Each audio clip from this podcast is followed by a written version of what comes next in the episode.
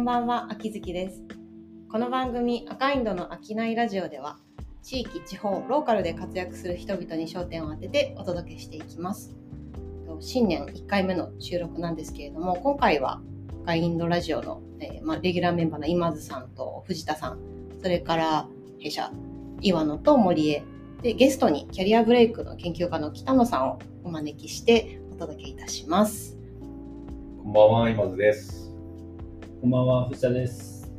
こんばんは、岩野です。あ、堀江です。北野です。はい、で今日北野さん来ていただいたのは私の友達を呼びたいというので来ていただいたんですけれどもじゃあちょっと簡単に自己紹介してもらってもいいですか？はい、あす。と北野貴弘と言います。今はあのヨーロッパのあの文化であのキャリアブレイクという一時的な無職を、まあ、人生に取り入れるまあそういう欧州の文化を研究しています。はいあの北野さんは友達であの2つの知り合いがいてちょっとこう話してたらえめちゃくちゃ面白いねってなったのと、まあ、私もその今言ったキャリアブレイク、一時的な無職をこう経験してるのでなんかそれでちょっとお話を、あのさせてもらってなんかすごい無職ってその当時はめちゃくちゃ自分はめちゃくちゃこう嫌だったんですけど、あうん結構意味あったのかなみたいな気づきをもらった人なんですよ。うん。で、まあ、赤いのメンバーって、まあ、全員多分キャリアブレイク一時的な無職って経験してますよね。あ僕はしてます。その無職の定義をもうちょっと聞きたいなと思いました。期間うん一時的の期間ね。うんうんだから留学して就職するまでの間みたいなのを無職というのかとか、うんその辺はちょっと聞いてみたいなって思います。留学期間も無職単になる純にのとか、うん。ちょっとキャリアブレイクとは何ぞやみたいな話からちょっと教えてもらいましょはい。そうですね。でも、あの、働くことを中断したら大体キャリアブレイク。で、まあうん学ぶことも、妊娠、出産も、家族の介護も、うん、本当に何もしない無職も、まあ、キャリアブレイクと一応呼んできて、で、目的とか、その期間に何するかも様々で、もう総称してキャリアブレイク。うん。う。期間は、その、なん例えば1日ってキャリアブレイクじゃないじゃないですか。うんうんじゃあそれ1週間だったら言うのかとか、うん。まあ、ななんか何ヶ月以上、うん。何年未満とかなんかあるんですか？あの多い人はやっぱりその3ヶ月から1年ぐらいの人が多いですけど、うそん。のヨーロッパの人とかに聞くとやっぱ精神的なもの仕事から離れたと感じる。土日はまあ感じるようで感じない、うん。10日で感じる人もいるし感じない人もいるし、うん。どっちかというとそういうちょっとこう主観的なものだとうん言われて定義もそんな感じ。うんサマーホリデーとかで向こうだと結構長めの休みを取ったりする、それもキャリアブレイクと人によっては認識してる。そうですね。うん。面白キャリアブレイクって何、何のきっかけでちょっと研究してみようみたいな。そうですね。あのー僕は働くのめちゃくちゃ好きで、そういうキャリアブレイクしたことは全くなくて。い。うん。実は、実はね。ノンキャリアブレイク。ノンキャリアブレイクへもう明日も働きたいし、明後日も働きたいし、土曜も働きたいし、日曜も働きたいし。ーへであの妻がいまして、で妻がもともと商社で結構バリバリ働いてたんですけど、ーうん。で、なんか転職して 2, 社2社目の商社に行って、うん。で、ある時にちょっと1年だけ無職していいって聞かれて、まあいいけど、その、なんなんそれみたいな話になったんうですけど、ん。妻はそのイギリスに長く住んでたこともあって、なんとなくその言葉は知らなかったんですけど、なんとなく知ってて、で、なんか、その、最初僕なんか鬱になったのかなとか、うーん。あの、なんだろう、家族になったらその子子供を作るとか、うんまあ無職になると僕の価値観ではそういうのしかなかった。で、うん。不思議だったんですけど、妻が言うには、まあ、ちょっと人生を、うん、より良くするための期間として、一回手放してみたい。うん。で、その間になんか畑やったり、絵描いたり、日本一周したりとか、いろいろして、で、IT のプログラマーに転職したの。その間ん。に IT の勉強して、で、まあ、変な話、年収もちょっと上がったりして、へえ。まあ、僕の知ってた無職じゃない、こういう人生の作り方ってあるんだ、で、面白くなって、そしたらなんか有識者の人に、こうんれってキャリアブレイクって言うらしいよ、みたいな。教えてもらって、それがきっかけです。へえ。え、それまでは、北野さんは何をされてたんですか、仕事は？キャリアブレイク研究所をやるまで。前職はあの JR 西日本の会社で、はいあの不動産開発を。え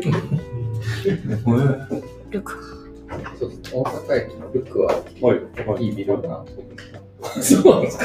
全然違う。すごいな。え、ルクは？まさかのルクは。えー、ずっとあのデパートのプロデューサーを。あ、そうなんですか。えー、でそれは初めに就職されたところがそういうところ。そういう新卒で入って。へえ。でなんだったら僕は大学は建築で出てきて、建築で入っそうですか。あら、だいぶ違うこの建築でもね、幅が。へえ。JR 不動産開発誰かいたの神戸のあ。あると思う名詞を繰り返してあると思う。性のまあ多分どこか共通のお知り合いいるでしょうね。。へえ。だけどそえそこからの今に至るところは、急そのまあ奥様のそのギャップイヤーみたいなのがちょっとありつつの、それがちょっと自分ごと化になっていくっていうのはどどうどうどういう道をたどるとそうなるんですか？そうです、ね。はい建築で入った後、デパートのプロデューサーとして、うん。お店をリーシングしたりとか、おお。まあ、新業態、あはいはいはいはい。のキャンプファイヤーさん。はいはいはいありますね。も世界1号店とか僕プロデュースしたりとか、へえそういう新業態とか。コスメ、僕コスメが強かったんですけど、コスメのお店作ったりとか、へえで。その商業を作ってて、うんうんでやっぱ新業態作るのすごい好きで、うん。うんうん。でまあ、皆さんそのアクセサリーね、可愛くなりたいみたいうんうんうんな。まあ、ルクアうん。なんてほとんど女性のお客さんなので、可愛くなりたい、アクセサリー選んで、お洋服選んで、みたいな。で、その延長にやっぱこう、可愛くなりたいの先にやっぱ可愛く生きたいとか、うん。なんかこうかっこよく生きたいみたいな、まあ、そういうニーズもあって、なんでそういうお洋服とかアクセサリーの並びに僕はなんかこう、生き方のセレクトショップみたいなのあったらいいのになと思って、うんそういう変なお店をいっぱい作ってたんですよね。へ変なお店へえ。面白い。なんかひたすら褒めてくれる褒めるバーっていうバー。い。ですね。逆のは前見たことある。新しいお対応される。ありますねでそんなんしてた中で妻がキャリアブレイクしたので、うんうんうん。すごいなんか面白い商材見つけたなって感じ。なるほど。ああ、なるほど。自分の中での研究対象みたいなものがここにヒュッと現れたってことですね。ああ。その後遊びで、しこれは JR の仕事じゃなくて、趣味で、うん。えっと、その無職専門の宿をちょっと趣味で始めたんですよ。よくわかるぞ。無職専門の宿？それをどうやってえ無職であることをこうなんか示してもらわないと泊まれないってことですか？いえいえ、自己申告。はいはいはい。自己申告。無職だって言われて、はいへえ。働きます。すいません、無職専門でやってます。新しい。あ あーなるほどね。なるほど。この宿がまあ一番のきっかけで、そのうんキャリアブレイクしてる人っていうか、うんまあ、すっごい泊まりに来たんですよ。へえ。JR 辞めて、まあ、そののあそこで？宿を起点にしながら、はあまあ、キャリアブレイクの研究。へで結局、起業するときには、その法政大学さんがうん。パートナーになってくださって、今、法政大学さんと一緒に。あそうなんですか。へへえ。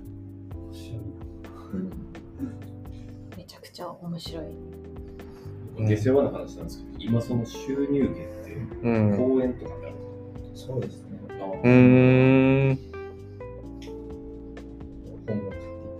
あ、そうかそうか。そうそうそこだよ、そこだよ、本だよ。うん。本だよ。本だよ。まだしてないしてない後ほど。立場的にはね。本本ぜひ紹介調べてもらって。はいでも本当に収入源はよく聞かれますし。そうですね。ん。伝道師ってことですね。キャリアブレイクの大切大切さというか面白さみたいなものをうん。こう社会に浸透させていって、まあうんそういう価値観を作っていきたいってうんことですかね。そうですね。価値観なんですかね。うん。なんか伝道しながら、うん。まあ、伝道って言っても、その、総務省のデータによると、うんキャリアブレイクしてる人って1年間150万人ぐらい日本いるんですかにいる。うんそうなんですよ。なるほなので、んあの、うん伝道っていうよりは、やってる人が顕在化されたって感じで、うんなんかこう、うんマーケットが生まれたというか、ど。うん。なるほど。市民権を得たわけですね。そうです。市民権を。その150万には育休とかも入ってる。ああ、じゃあまあ。うん。とはいえ、割と降りちゃうね、うん思ったより。まあそんなもんか。神戸市の人えじゃあ、その、あ、でも、フリーターはダメですよ。バイトしてたらダメなんですよ。そうですね。あの雇用されてない。そうですよね。全然あれですけど、うん北野さんの本を調べようと思って今検索したら検索の一番上に北野さんの髪型みたいなのが出てくるんですけど、これなんか周りからもやっぱり言わあれなんですか？ねラジオでそれ伝わりづらいとこつかないわ。まあ確かにな、確かにな。うん確かに、確かに。なるほど。頑張った準レギュラー。投げ込んだなめちゃくちゃ面白かった。ですわめちゃくちゃ面白いや、確かに。北野さんの髪型。出てくる。確かに特徴的な、ユニークな感じしますいやでもすごいなんかね、これね、あの、会うのがね、楽しみになってくださる方がいまる。あ確かに確かに 確かに確かにこの言葉だけの世界でねね。どんな髪型なんだろうっていう、みん。な調べる。言わない それは形容しないけど、うん。でそこに至るためになんかそういうなんかあったんですか？あのなんかななんで？どういう髪型か説明しないと。いやいやそれはそれは言ったらあかんとみんみんな会いたいなって思うよ。そうそうそう。そうこんだけ盛り上がってる髪型ってどんなそうそういうこといやだから気になってそのなんかななぜそうそこにたどり着いたのかっていうのはなんかあるんですかっていうのはありますよあそうねいつからかうん。ジャム時代から長いは長かったです。髪は。あ全部長いみたいな感じですか、うん、なんかこれぐらいだった気がします。これぐらいって言ってもあまあわかんない まあまあまあまあざっくりねいいのいいの。はいはいはいはいはいはいそんな意味はないですけど、なんかその検索で出るのは、なんかそのニュースとかにあの出ると、やっぱすごいな。ああ気になる人がいっぱいいるってことですよね。あただもんじゃないぞと。あ 確かにただものじゃない感はすごいね。ヤフーニュースとかでも、大体そのあの髪型は誰を意識してるんだろうそこじゃないんですよ。すごい引っ張ってくる。なすごいよこれは。あまあうーんもうちょっと短いんじゃないかな。うん。ヒントがうん。そう。ミック・ジャガーのちょっと短いあそうね、うん、そうそう。せっかく調べてもらったんで、はい本の話。本の話しましょう。あそうですねあごめんなさいそうですね。あのちょうどその研究が、まあ、こう目に留まって、あの角川さんっていう出版社から、えっと、2020年1月24日、先すごい先週。あ、そうなんうん。発売がされまして、全国のキャリアブレイクという選択肢というオレンジの本はいこれはちゃんと言わなきゃいけない。色と言わなきゃいけない。あのちゃんとリンク載せますんで。はい、大丈夫です。載せます、載せます。僕が次行けずにやめちゃダメっていうのは追い込みですとと。はいはいはい。なるほなんで、あの事例は全部日本の日本人が、欧州の文化なんですけど、もう日本で実践してる人が、まあ、いっぱいいるので、そういう人たちを調査して、ど。うーん。ちなみに北野さんはキャリアブレイクを実践しないんですか？僕ですか？仕事好きなんあ好きだからね。う そう。ん。する理由がないんだろうね。あタイミングはあると思います。なんかへそうー。でもなんかこうやって予期しない形であってもなんかそれでガクッとなっちゃう人って多分いると思う。うん。体調がとかわかんないですけどこうまあ図らずもそう図あらざるを得ないーよっていう時でもこの考え方があるとまあキャリアブレイク中ってことだなみたいにななんかこうなりやすいというか。心持ち軽くなるってことですか？そうそう私本どにちょっとエピソード載せていただいてちょびっとー。載せていただいてる時その時はやっぱり自分もなんかすごいこう罪悪感無職って罪悪感みたいな。う。そそう。そそううだよね。そう。だだから、まあ、ももしその時に、まあ、概念としして知ってても焦ったとは思うんですけど、うん。ただなんかすごい自分ので無価値だとまで思わなくてよかったんじゃないかなっていうのはすごい。思う思うし、その表だ。でもそれって いやなんか30歳とかで無職で親に養ってもらってるってどうなの？みたいなのってそんなに100%前向きに捉えられたことなんかなかったんですよ。それはやっぱいろんな経験重ねてたらもしかしたらそういう時期もあるねってなれるかもしれないんですけどやっぱりこうど真ん中30歳働いてないみたいな。それ結構強力なんですよ。でもそのちょっとはそのあでも意味があることっていうのが頭の隅にあったらその当時の私にもうちょっと自分に優しくできたのになって北野さんの話を聞いてそう思ったんうん。ですようん。ね。うんそう。まあ選択肢としてね、そうそあのポジティブな選択肢としてそれがあるっていうのはね。う。うん。でこうそうそう図らずもってなってもうん。それが別にネガティブってわけじゃないみたいな。うん。一体なんかお金を稼ぐって働くって一体どういうことなんだろうねみたいなのをやっぱりすごい考えるように、改めて。うん、改めてなったなっていうので、うん。い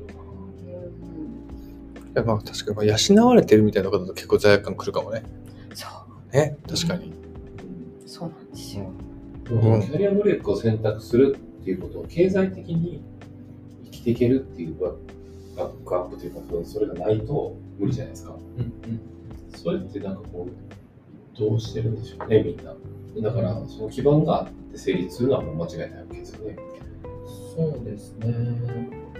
であの、ショーの中に、あのいくら貯金してキャリアブレイクしたか。調査が載せてるんですけど、そういう投資的に貯金して、自分に1年間の時間をプレゼントするっていう人もいますし、うん。予期せず大病になった人とか、うん。家族の介護とか、うん。思わぬタイミングで来た人は、やっぱ、ちょっとこう、工夫しながらうんされてる方うんもいらっしゃいますね。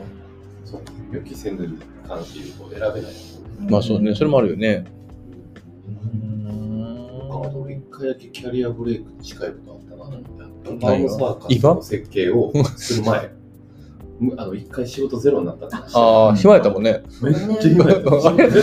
あれはキャリア、あれはキャリアブレイクと呼べるのか、ただ、ただ仕事がなかったっていでう。も、でも、あの時も、なんか俺、話したことあるかもしれないけど、東京にいた時に仕事がゼロになりかけて、めちゃくちゃ焦ってて、やばい、うん。やばいと思ったけど、関西なんか昼間から飲んでるおっさん、そこら中にいっぱいおるから、そそなんかちょっと余裕があるよね。長めの夏休みやなと思ってうん。割となんか楽しかったよな。うか、仕事ゼロ時代。年末会の時にちょっとその言ってたよ。うん、聞いてあすごいつながるってキャリアブレイクやな。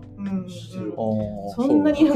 ナチュラルにポジティブに捉えられてるのすごいなと思いますね。何してたんですか、その期間は。飲みに行ってました。